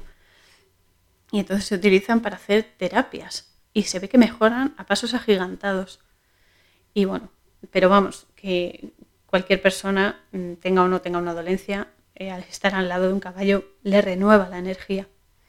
Yo, a ver, mm, porque he tenido tantas operaciones y demás, en principio no puedo montar a caballo, aunque me encanta. He montado, pero siempre vigilada y tal. Pero bueno, cuando visitaba a mi amigo Steve, que lo amo, y ya está por ahí, por arriba, por el otro lado y tal, pero lo amo con toda mi alma y con todo mi corazón. Él, él vive en mi corazón, él vive en mi alma. Y es cierto, ¿no? Yo llegaba a la hípica y me metía, mientras él daba clase, hablaba con él, por supuesto, pero luego había un ratillo que me metía en la cuadra de, de un caballo que, que, es un amor para mí, ¿no? Que se llama remolino, porque es un remolino totalmente, y por eso lo amo tanto. Es un caballo tordo precioso, precioso y muy especial, es muy intuitivo. También es muy suyo, ¿eh? tiene su genio, pero, pero conecto muchísimo con él, ¿no? Desde el principio además. Entonces yo, como no podía montar, mi, mi madre y mis hermanas iban a clase, Steve les daba clase y tal, y yo hablaba un ratillo con él y luego ya me metía con, con, remolino en la cuadra. Y lo cepillaba, le daba su, le llevaba a veces zanahorias y tal y, y, le daba también su comida y no sé qué y yo le hablaba, le hablaba y le cepillaba y le decía, ay Remo, no sé qué, Remo, no sé cuántos y él me miraba como diciendo, madre mía, me ha tocado la pesada. no, era en serio, pero él, él conectó conmigo. Y os puedo asegurar que yo salía, o sea, renovadísima de allí porque ellos catalizan tu energía y te la renuevan. Y los animales tienen ese poder, el poder de transmutar tu energía. Y entonces yo le contaba cosas, porque yo callada no puedo estar, o sea, he nacido hablando y moriré hablando y seguiré hablando después. Seguro que cuando cruce al otro lado daré algún sustillo a alguien de aquí también, ¿por qué no? Pero bueno, Remolino, yo le he contado muchas cosas y le daba abrazos y, le daba besos y de todo. Y fueron esos momentos que dices, joder, la vida merece la pena ya solamente por esto. Ya solamente por esto, o sea, tengo compensados, pues por ejemplo, en mi caso, tengo compensados todas las operaciones, todo el dolor del posoperatorio, toda la soledad que he tenido, por ejemplo, ¿no? Que a ver, yo hablo ahora de ello abiertamente porque no me duele. O sea, no me duele ya, o sea, es realista, es lo que hay pero para mí es sanación, ¿no? Sobre todo, primero, reconocerlo, aceptarlo y luego aprender de ello. Y también, porque si yo lo cuento, también puede haber personas que quizás esto les dé un punto de vista que les ayude también a superar ciertas cosas, ¿no? Entonces, pues eso, para mí Remo fue uno de mis grandes terapeutas, junto con mi familia y la música, tremendamente, y Steve igual. O sea, eh, Remo fue, vamos, bueno, fue y es que quiero volver a verle pronto. Y, para mí fue un gran amigo, porque sin decir nada me lo decía todo. Y eso, eso es tremendo. Son unas almas súper elevadas y muy llenas de luz. Y les debo mucho a, los dos, a Steve también, que es mi chico lobo, y a, y a Remolino, porque los amo muchísimo y ambos me aceptaron tal y como soy. Que eso, eso ya es bastante, bastante pues eso, bueno, ¿no? Y es eso. A Remo lo veré prontito si, si Dios quiere. Y bueno, a Steve, a mi chico lobo, ya lo sabes, que nos vemos en el principio de todo, que te encontraré. Y, y, bueno, pues eso. Tenemos igualmente la música y, y eso, ¿no? Entonces hablábamos de muchas cosas y a mí me han sanado muchísimo los dos. Por eso digo que los caballos, además eh, Steve tenía igual alma de, de león, alma de caballo y alma de lobo. Era maravilloso, un, ser maravilloso, un alma preciosa. Y nada, y bueno, sé que está ahí, sé que, que, lo voy a ver y ya está, es lo importante. Volviendo a la peli, es eso, que tenemos igualmente la música en los, en los símbolos de la jaima, la, la música que están tocando y la mujer bailando. O sea, todo, música y el baile es frecuencia, intuición y la recepción, el contacto constante con el flujo de la vida que te expande y te expande y te expande. Por eso cuando bailas estás luego de mejor humor, aunque estés cansado, aunque sudes, aunque lo que sea, pero te sienta bien, como cuando haces gimnasia. El movimiento te renueva la energía y por eso estás luego más feliz, descansas mejor y obviamente tu salud pues se, manifiesta de mejor manera, ¿no? Y por último tenemos el agua, el agua que lleva el señor este en la jofaina y que le entrega al príncipe, ¿no?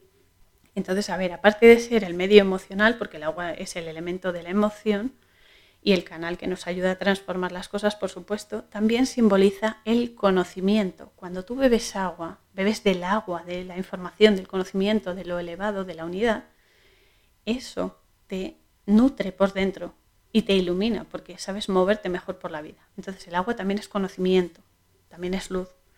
Por eso el hombre joven, que es el príncipe, la prueba con su dedo meñique. Aquí otro símbolo, el dedo meñique está vinculado con la luna. La luna simboliza todo lo oculto, todo lo femenino, la intuición, la canalización y la cuarta dimensión, es decir, lo energético. Cuando hablo de este símbolo son todos sus eh, puntos de vista, positivo, negativo e intermedio. Todo depende de lo que uno elija potenciar. Siempre es así. O sea, el, el símbolo tiene todo contenido pero tú luego le das energía a la parte que realmente quieres expresar. Por eso si tú la luna expresas su lado negativo, vas a canalizar negatividad y oscuridad y bichos. Si le das el aspecto positivo, la luna influye en el agua, influye en las emociones y es lo que alumbra la noche, ¿no? Sea un satélite eh, inerte o no. Pero bueno, eso es otra, eso es otra cosa. Pero bueno, entonces el, el, este, el príncipe le dice que con el meñique que aún está amarga ese agua, porque de momento el príncipe no está preparado para adquirir mayor amplitud e información, no está preparado para canalizar la verdad. Pero bueno, ya lo aprenderá con el tiempo. Aunque es cierto que él está ensimismado con el baile de la mujer, con la espiral, porque la mujer está bailando en espiral y está haciendo una frecuencia, ¿no? Que aunque tú estás pasivo y no esté bailando el príncipe, pero eres, está bajo el influjo. Entonces esa, esa frecuencia, ese cambio, esa transformación también le impacta, ¿no? Aunque sea lateralmente o lo que sea. Entonces él está atraído por la mujer que baila y eh, tiene que aprender todavía, pero está a punto de dar el paso, por así decirlo, ¿no? Se está preparando. Y es este el momento en el que eh, desde la jaima el príncipe ve que su caballo se ha soltado la atadura y demás y está caminando tranquilamente y se está alejando de la jaima. Entonces el príncipe sale, porque siente el impulso de salir por instinto, y sigue al caballo. Entonces llega un momento que el caballo y él se paran, él lo acaricia y de repente vuelve a aparecer la gacela. La gacela recuerdo que es un guía. Entonces se miran la gacela y el príncipe, y entonces él monta en el caballo y persiguen a la gacela. La gacela también es el símbolo de la sabiduría, guía al caballo y al príncipe. Recordamos que el caballo es la fortaleza, la sensibilidad y el instinto, es decir, que el caballo es el canal, la gacela es el guía que lo van a llevar a la verdad, lo van a llevar al descubrimiento de su alma. Entonces de repente desaparecen, ¿no? Y el caballo, la siguiente imagen es que el caballo regresa a la jaima, sin el príncipe. Y todos se ponen a buscarlo, ya has visto al príncipe, ya has visto al príncipe, no sé qué. Y un día, bueno, pasan días y tal, no aparece el príncipe, pero un buen día llega un jinete y dice que lo ha encontrado al príncipe y van todos a verlo. Y entonces el príncipe está en trance y eh, sigue vivo, ¿no? Pero está en trance, está totalmente ido y está más allá uh, flipando por ahí, flotando. Entonces, claro, eh, esto no es de extrañar. Él está ido, entre comillas, porque está contemplando su alma, está en compañía de su alma, está en un momento tan elevado que los de aquí no lo comprenden, o sea, los físicos no lo comprenden, los, los que están encarnados, ¿no? Y es ese momento de abstracción que todos alcanzamos eh, cuando empiezas a ver, ver con mayúscula, o sea, cuando vas más allá de este holograma y te das cuenta de todo lo que hay. Empiezas a ver y eh, pasas esta barrera de, fachada, todo es más claro, más allá del velo de las apariencias y tu alma comparte contigo toda esa información que tiene de tantas vidas que ha pasado ya, que ha adquirido conocimiento, para que tú luego puedas alcanzar mayores niveles de comprensión mientras estés encarnado y mejores experiencias aquí, en el holograma. Entonces, claro, es un trance muy intenso y muy profundo y por eso parece, como parece que el príncipe está ido, está loco, también cuando tienes esos momentos de abstracción parece que estás loco, ¿no? que se te ha ido la olla y del todo y que ese pájaro loco, ¿no? Entonces, hay que comprender que sí, que el aspecto externo es ese, ¿no? Como que de que, de que has perdido toda la ferretería, ¿no? Todos los tornillos. Pero no, es un momento muy íntimo, muy profundo y que efectivamente nadie puede ni debe manipular o interrumpir. En la película no interrumpen al príncipe, dejan que siga en su trance y que siga el ritmo natural de su vida. Así que mientras eh, le está contando la historia del príncipe a su nieta, Ishtar se queda dormida y eh, entonces Babasit ya se duerme también y se duermen y descansan bajo la luna llena del desierto, que es el momento de máxima canalización de conocimiento y de experiencias, vuelvo a repetir, tanto para bien como hacia la oscuridad. Todo depende de lo que uno elija, el lado que se quiera potenciar y la elección depende única y exclusivamente de cada uno de nosotros. Por eso la importancia de elegir y tener cuidado con lo que uno desea, porque a veces te escuchan y te dan la lección del siglo. Pero bueno, entonces al día siguiente eh, Ishtar se despierta de golpe porque pasa un autobús por una carretera así muy precaria, ¿no? Y entonces ella se, pone a correr detrás de él porque ella piensa que Babacid se ha ido en el autobús y la ha dejado sola. Y claro, le entra miedo y ella sigue corriendo, sigue corriendo, porque no quiere, primero porque no quiere ir a la reunión de derviches y luego porque piensa que su abuelo la ha dejado sola. Entonces, además quiere volver con su tortuga, ya está con la tortuga, la tortuga, y no sale de ahí. Pero bueno, la tortuga es un reptil, ¿vale? Ahí dejo la, historia. Entonces, bueno, se da la vuelta y por fin ve a, su abuelo, a Babatzi, que le dice que, que, bueno, que estaba rezando y que por eso no oyó el autobús ni la oyó a ella hablar, ni gritar, ni nada, ¿no? Entonces, esto es cierto, cuando tú estás meditando, estás en un estado profundo, no oyes ruidos, no hay distorsiones, o sea, es que aunque tengas música puesta, aunque esté a todo volumen o te estén hablando, si tú estás concentrado y estás abstraído, da igual, no oyes nada, no oyes nada, estás en trance, estás eh, aislado de eso, ¿no?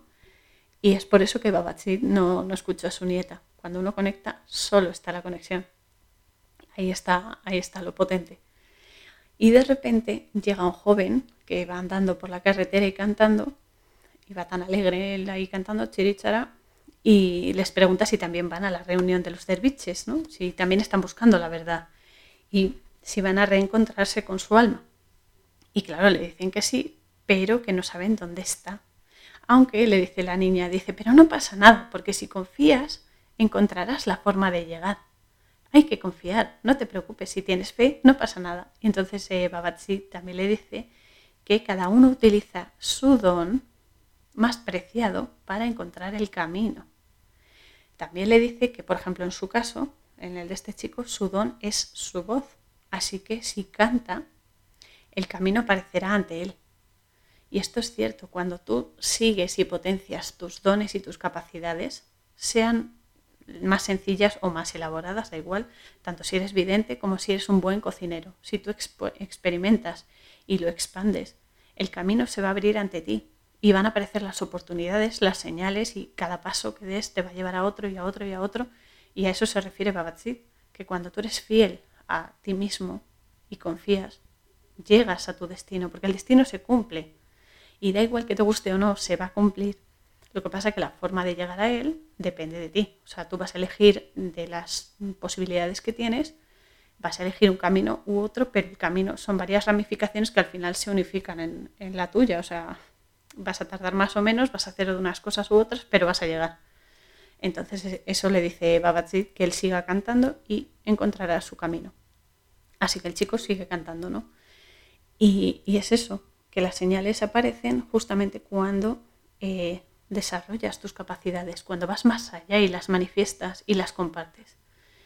Así que se van los tres y él sigue cantando y la niña y, y Babazid siguen. Y hay un momento muy curioso en que Babazid le cuenta a Ishtar mientras le limpia la cara, porque a ver, Ishtar va corriendo porque ha oído unos derviches y no sé qué cantar y tal, y va corriendo por una duna, se cae, se tropieza y traga arena y se le llena la cara de arena. Entonces el abuelo, su abuelo, eh, le aparta la cara, o sea, la arena de la cara, y mientras tanto le cuenta eh, que el surco del filtrum, el surco del filtrum, que esto es un nombre así muy, muy técnico, ¿no?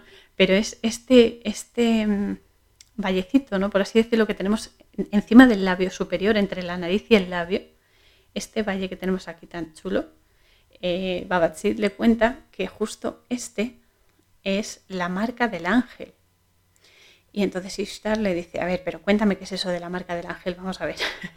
y él le dice que cuando un bebé aún está en el vientre materno, todavía conoce todos los secretos del universo, pero que justo antes de nacer llega un ángel y le pone, le posa un dedo sobre la boca, justo sobre este vallecito de encima del labio, para que los bebés olviden todo lo anterior, o sea, tengan una tabula rasa, eh, dejando esa marca por encima del labio superior y la curvita que hay por debajo del labio inferior, así la curvita que se nos hace, ¿no? Y entonces al poner ese dedo se forma eso. Y esa es la marca del ángel. Por eso venimos como una tabula rasa para empezar desde el inicio y así no condicionar nuestro aprendizaje de esta existencia, de esta pantalla, de este capítulo, como lo queráis llamar. Y ella le pregunta si algún día se recordará todo. Y Bhagat le contesta, ¿quién sabe? ¿Quién sabe si algún día recordaremos todo, verdad? Y siguen. Entonces encuentran un grupo de derviches que están tocando y cantando y eso, y se ponen a bailar con ellos, hacen un parón en el camino, y aquí aparece otro personaje que se llama Osman, que es un hombre que saltó al interior, bueno, se cayó al interior de un pozo y a través del pozo llegó a un palacio que se encontraba en el fondo de, este pozo y al que quería regresar, ¿no? Entonces llega corriendo y dice, cuenta la historia, ¿no? Y dice Osman que al morir su padre, él se convirtió en un transportista de arena y trabajó para un calígrafo y ahí conoció a su único amigo que se llama Hussein y con quien quería salir de, allí, del país, pero descubre que Hussein tenía un hermano gemelo que estaba en la taberna mientras eh, estaba en la mezquita. Entonces, este, este hombre, Hassan, Hussein, bueno, es que lo dicen de ambas formas, pero bueno, le dice que ambos son como los dos lados del espejo. Son gemelos, pero que son como los dos lados del espejo. Es decir, uno es la cara A, la otro la cara B. son complementarios, pero son eh, diferentes, ¿no? Entonces aquí el calígrafo le dice a Osman que tiene que llevar una carta a una mujer y esta le dice que se la lea. Entonces se lo está leyendo y demás, pero justo eh, llega el marido de esta señora y Osman sale corriendo a un patio y al intentar esconderse es cuando se cae a un pozo que no había visto y que lo transporta a un palacio un palacio en una ensoñación, claro, este palacio estaba lleno de mujeres y él se enamoró de una llamada Sara con la que quería estar y hacer una vida y tal, pero ella le dice que antes de quedarse con ella salga del palacio y vaya a saludar a unas personas que supuestamente estaban eh, al lado de una, de una palmera que estaba ardiendo, ¿no?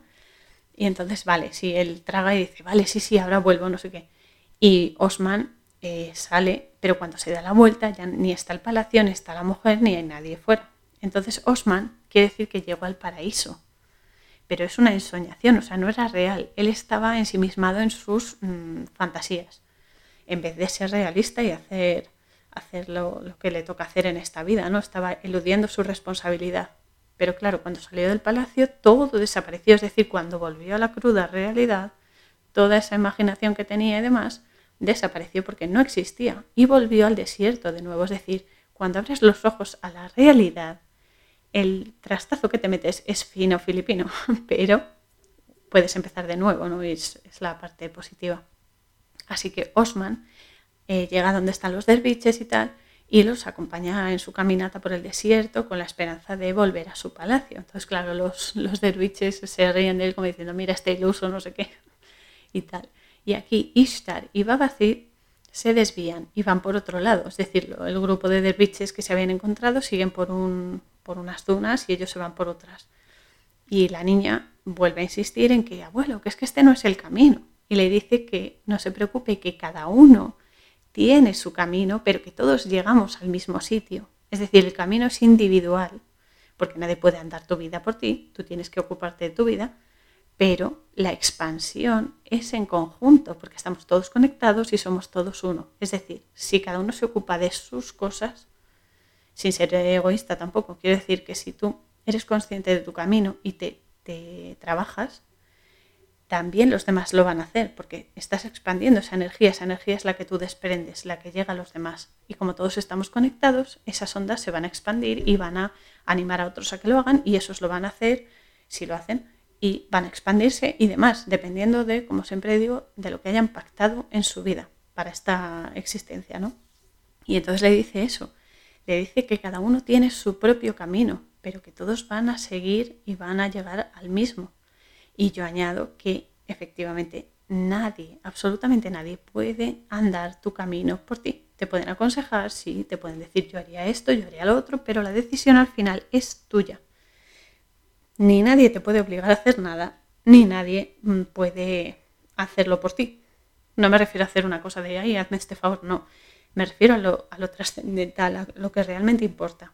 Eres tú, porque te han dado esta vida por algo Tú eres responsable de cuidarla, de protegerla y de crecer con ella. Y bueno, también le dice Babachit, le dice, guarda tu aliento, mi angelito. A veces el camino es muy largo, como diciendo que tenga paciencia, que no se deje llevar por las pasiones, que, se calme, ¿no? que tenga más, más eh, visión, ¿no? porque la vida tiene sus motivos para hacerte pasar por lo que pasas porque muchos problemas parecen una catástrofe, pero resulta que son la mejor opción para luego un aprendizaje mucho mayor y mucho mejor que el que supuestamente tú pensabas que, necesitabas. ¿no? Entonces llegan por fin a una mezquita subterránea, porque en el desierto las hacen subterráneas efectivamente por las mm, tormentas de arena, ¿no? Y entonces se refugian en ella y, como no, hay un derviche bailando. Entonces Babachit, que está cansado de, de la caminata, se sienta en el suelo y se queda dormido. E Ishtar eh, empieza a conectar, porque es su momento, por fin es su momento de despertar. ¿no? Y entonces ella empieza a conectar. Entra en una sala de la mezquita, que está toda pintada como con escritos en árabe y tal, y en la cúpula, de nuevo, la forma en espiral, es decir, entra en la frecuencia adecuada. Ella ha conectado con la frecuencia adecuada para su desarrollo. Entonces se queda impresionada, ¿no? Ella está como, madre mía, ¿qué es esto? ¡Qué guay! Y luego descubre a unas mujeres muy misteriosas que están tapadas así con velos negros y tal, sentadas como en una parte así, como en una banca y tal. Y se acerca a ellas y a una de ellas le levanta el velo. Y entonces cuando le levanta el velo se pone a cantar la chica e Ishtar se deja llevar, ¿no? Y, y ella cuando se deja llevar por la melodía, es decir, por la frecuencia por la vibración y el sonido, ella por fin tiene ese apoyo, ¿no? ese vehículo y pega el salto, pega el salto y conecta. Y entonces eh, se deja llevar, ¿no? Y una vez más vuelve a aparecer la gacela, la gacela que es la guía, porque como Ishtar ha conectado, ahora la tiene que guiar a ella. Entonces la ve a la gacela y se va, se va corriendo detrás de ella, la persigue, la persigue y eh, ella, la gacela le lleva donde tiene que llevarla, porque es su iniciación. Y cuando llega a la mañana, pues Babatsit se despierta y como no la ve, la busca por todas partes, ¿no? Y al final eh, Zaid, que es el chico que canta, le eh, va por ella, ¿no? Y la trae a cuestas, porque la niña, al haber pasado la noche eh, fuera de la mezquita y demás, pues vuelve con fiebre y casi inconsciente, ¿no? Ha cogido frío y tal. Y, y Zaid la, coge así en su regazo, le pone paños con agua caliente para que se le pase, se le pase la fiebre y no sé qué, y empieza a contarle historias, porque el abuelo le dice, cuéntale historias, no dejes de hablarle, porque a la niña lo que le gusta es eso, oír historias, que le hablen y demás. Y entonces este chico le cuenta historias a Ishtar para que obviamente se quede con ellos, que no se duerma del todo, ¿no? Y entre ellas que participó en un concurso de poemas cantados y que allí conoció a una mujer. Concretamente el poema que, que él canta, porque otros lo recitaban, pero él como su don es la voz lo cantó. Y era un poema que hacía referencia a las mariposas. Las mariposas son el resultado de una transformación enorme, enorme de orugas, obviamente, a mariposas, que como toda transformación tiene momentos dolorosos, pero que luego genera algo bello. Las mariposas además son la, eh, la representación de la mente y del alma. Y del alma.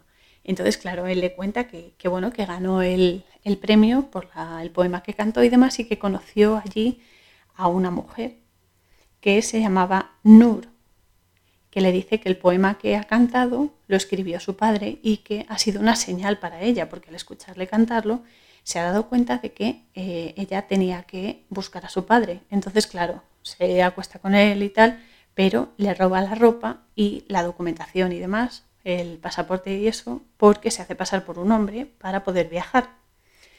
Y entonces le roba y se va y le deja una nota. He descubierto que tengo que buscar a mi padre. Eh, con todo mi afecto, te he cogido la ropa y la documentación. y el otro se queda así como diciendo, se ha ido, se ha ido. Pero bueno, que era, era lo que le hacía falta y todo se cumple. De la manera más original, pero todo se cumple. Entonces Ishtar, que ya vuelve en sí, le dice a su abuelo que quiere que Zaid, el chico este, vaya con ellos, aunque no sea un derviche, es decir, aunque no eh, sea un iniciado, un iluminado y tal. Y el abuelo le dice, dice, nunca se sabe, pues todos hemos venido a cumplir nuestra misión y que lo demás no importa tanto como cumplir tu misión. O sea, le dice que aunque la niña le dice que el chico este no es un derviche, el abuelo le dice, no pasa nada, lo importante es que tú cumplas lo que has venido a hacer, ¿no? Y el resto como que no importa tanto, porque va unido, ¿no? Si tú cumples lo tuyo, lo demás viene por añadidura. Entonces eso, si uno comprende a qué ha venido a hacer o para qué se ha encarnado y lo cumple, todo se equilibra y funciona. Entonces cumplir tu parte es esencial. Cuesta saber a lo que has venido. Hay gente que, desde pequeño ya sabe para lo que ha venido. Yo no, yo llegué a la selectividad y dije, madre mía, a ver qué estudio yo ahora, si no tengo así vocación y tal. y, bueno, pues eso. Entonces la historia está en descubrirlo. Una vez que tú lo descubres, tienes que desarrollarlo, ¿no? Y aquí es eh, cuando viene lo realmente mágico, que es expandirte y dar tu vibración, ¿no? tu energía a los demás. Entonces, eh, es esencial. Y aquí yo hago un llamamiento especial. Eh, sé que, bueno, sí tiene que ver con la peli, pero no, pero es que últimamente sigo viendo muchísimo, bueno, y sintiendo muchísimo odio hacia las personas, ahora sobre todo en esta situación actual que estamos viviendo. Entonces, eh, lo, estoy diciendo por todas partes, pero no porque quiera quedar bien o lo que sea, sino porque eh, es, un momento muy importante y nos jugamos mucho. Especialmente lo digo por aquellas personas que actúan de una forma un poco egoísta, ¿no? Porque, a ver, mm, referente a las medicaciones actuales, la decisión es de cada uno, es íntima y personal. Y Nadie tiene por qué juzgar qué hace uno o qué hace otro. Lo importante es que tú sepas qué vas a hacer y para qué y por qué lo haces. Esa es tu misión. Tú solo te tienes que ocupar de lo tuyo y respetar lo que hacen otros. Puede gustarte o no, eso es otra historia. No es que estés obligado a aceptarlo, pero sí a respetarlo.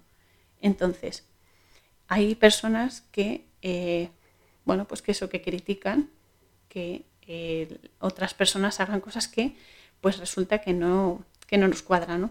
que nos chirría.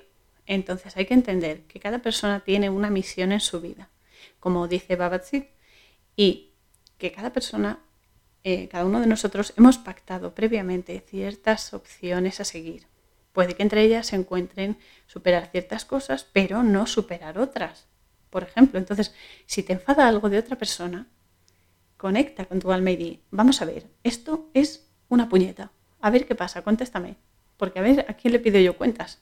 Te tienes que pedir cuentas a ti mismo, esa es la gracia. Tú lo has elegido.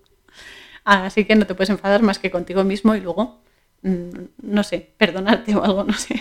Pero bueno, hay que entender que las personas tenemos diferentes aprendizajes. Entonces, y esto me refiero que da igual la ideología, la edad, el sexo, la raza, etcétera, da igual.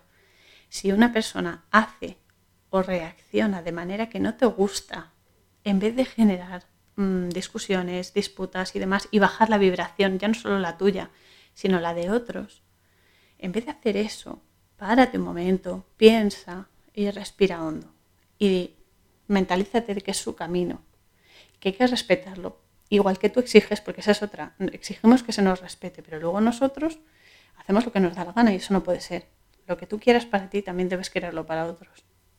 Entonces yo pido que se respete, por supuesto, porque hemos venido a traer luz a este mundo. conocimiento, conciencia y conciencia.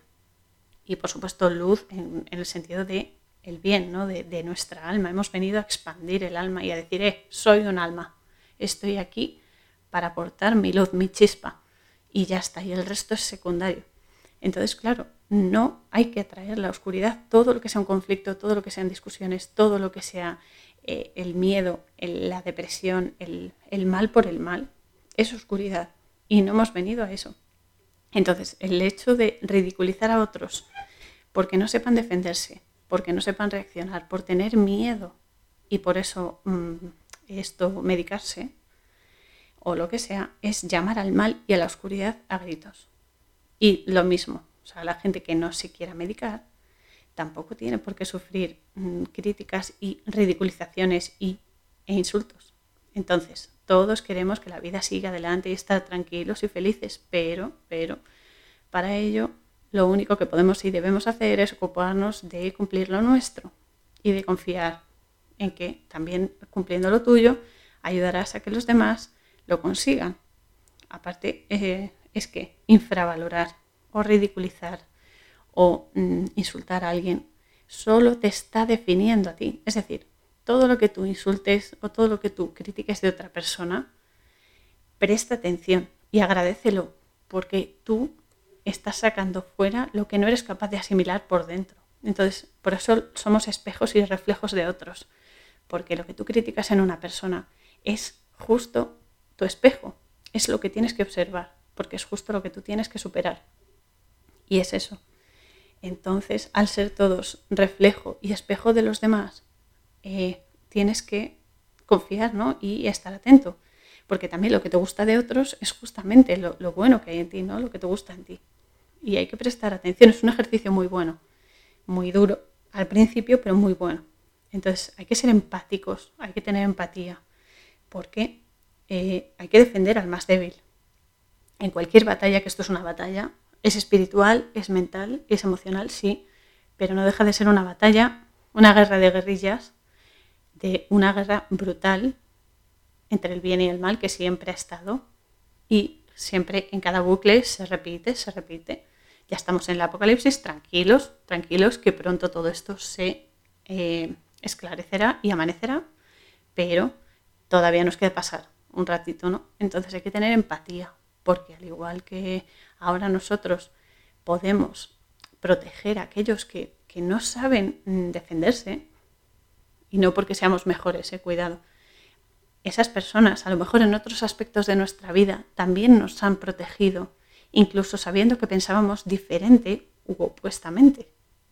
Entonces, yo hago un llamamiento a la empatía, a la empatía y a la comprensión. No digo que haya que aceptar ni hacer lo que otros no, hay que conservar nuestras diferencias porque en la variedad está el gusto, pero sí aceptar que todos somos uno y que lo que tú no entiendes de otros es una prueba que tienes que superar tú.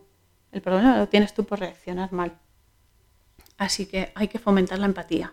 Sobre todo ahora es, es crucial ahora mismo, porque si ya nos quieren separar por bandos de, oh, la gente medicada, oh, la gente mala que no se medica, oh, los blancos, oh, los negros.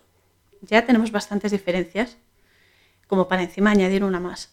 Y tenemos que estar todos juntos contra esto, contra esto, todos juntos, hacer masa crítica, porque las entidades a las que nos estamos enfrentando son mucho más que pinchitos, mucho más. Así que hay que ser empáticos y hay que permanecer juntos, que eso es justo lo que no quieren. Así que insisto, que cada uno se ocupe de su parte. No quiere decir que seamos egoístas, sino simplemente mm, crecer uno mismo y mejorarse. Y si alguien te pide ayuda, ayudar y dejar las críticas para otro plano, porque nos va mucho.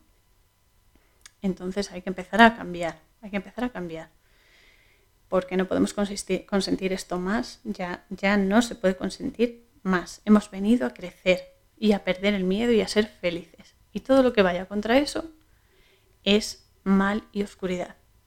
Así que eso es lo que hay que hacer, fomentar lo bueno, fomentar la vida, la vida física, es decir, dejar que nazcan, dejar que se viva y la vida interior y espiritual, ambas, ambas en el equilibrio, lo mejor que se pueda. Entonces es eso, las emociones positivas resuenan hasta en la parte más, más pequeñita de la persona, pero las malas también. Entonces, cuanta más energía positiva haya, cuanto más bondad, cuanto más bueno y más se alimente, menos sitio queda para lo malo, menos sitio queda para la oscuridad. Y después de esto, que me ha parecido mm, muy importante, y lo digo totalmente en serio, no es en plan épico ni nada, es que nos jugamos todo.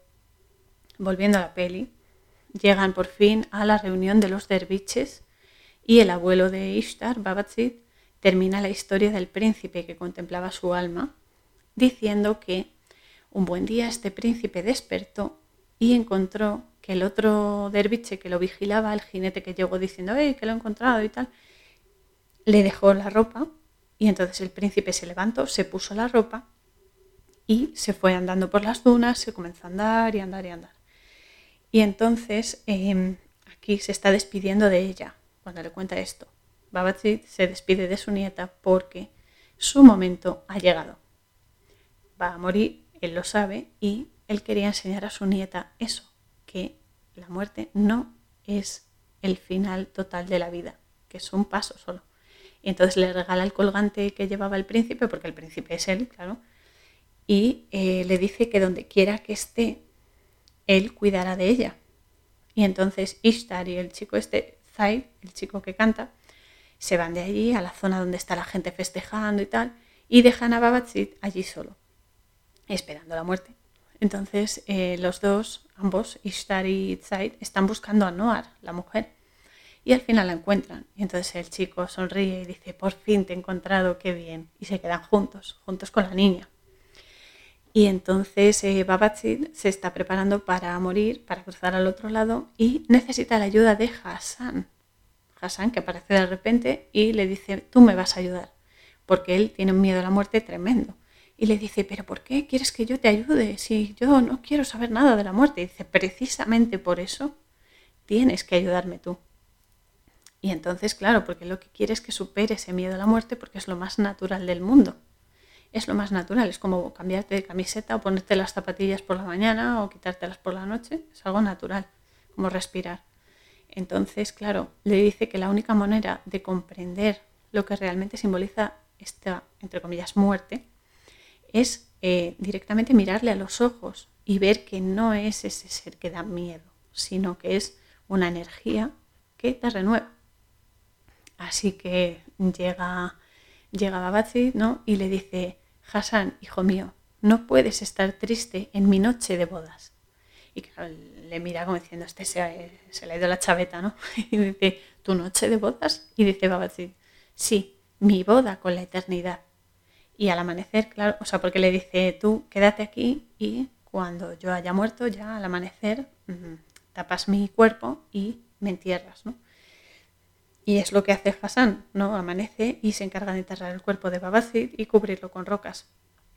Y eh, se queda, como era tradición, se queda la, túnica de, de Babacid, se pone la zamarra y las, em, las zapatillas, ¿no? las babuchas de Babachid y continúa la tradición y sigue caminando por el desierto y sigue caminando. Es decir, se termina un bucle y se inicia otro.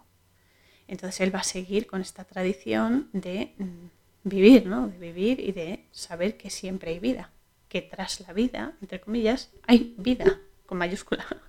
Y eso es lo bueno. Y así es como acaba la película. La niña se queda con, con Noir y con Zaid y eh, Hassan aprende a despojarse de lo efímero y a comprender lo trascendental. Y le deja, claro, Babazi le deja el testigo, por así decirlo, ¿no? Entonces eh, también acaba la peli así, pero también comienza una nueva etapa de ese camino, ¿no? Entonces yo sigo repitiendo siempre, no tengáis miedo a ser tal como sois, ni tratéis de imponeros sobre otros, simplemente porque, igual que decía Babazi, la, la clave está en caminar, caminar, caminar, y el propio sendero se va a formar delante de ti, porque no hemos venido a competir. Tenemos la, la sensación ¿no? y esa mentalidad de que tenemos que competir. porque el otro tiene esto, apoyo más. No, error. Hemos venido a colaborar todos con todos. Y en todo caso, la competición es con uno mismo, es superarse a uno mismo y ser mejor cada día, ser tu mejor versión cada día. O sea, si quieres competir, hazlo contigo mismo. Y, y mantén ahí al ego en su mm, función, que no es otra más que la de darte presencia, no que no salga de la jaula. Y pues esa es la, ese es el mensaje, ¿no? Que solo hay vida y que la aceptación es el primer paso para comprender la naturaleza de la realidad. Y el amor, por supuesto, el amor es la fuerza universal. Y da igual que haya miedo, el amor está por encima de ello. Lo eterno, el amor es eterno, la luz es eterna, está por encima de todas las catástrofes, de todos los miedos, de todas las pesadillas, de todo. Está la luz y el amor. Porque sí, hay noche, pero siempre amanece. Ah, ahí está la clave.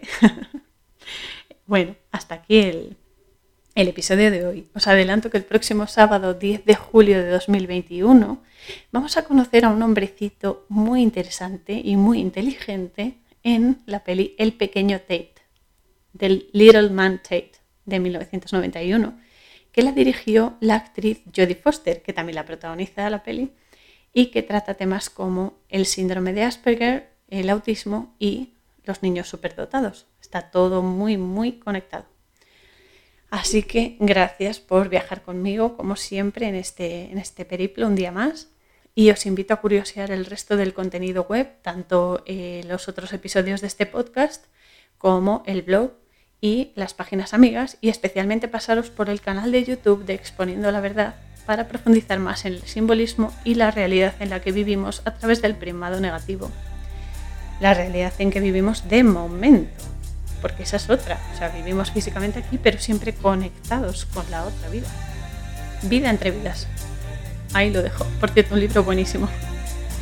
Y ya sabéis, tirad del hilo y expandid vuestra luz al máximo y que nada os frene en vuestra búsqueda de la verdad.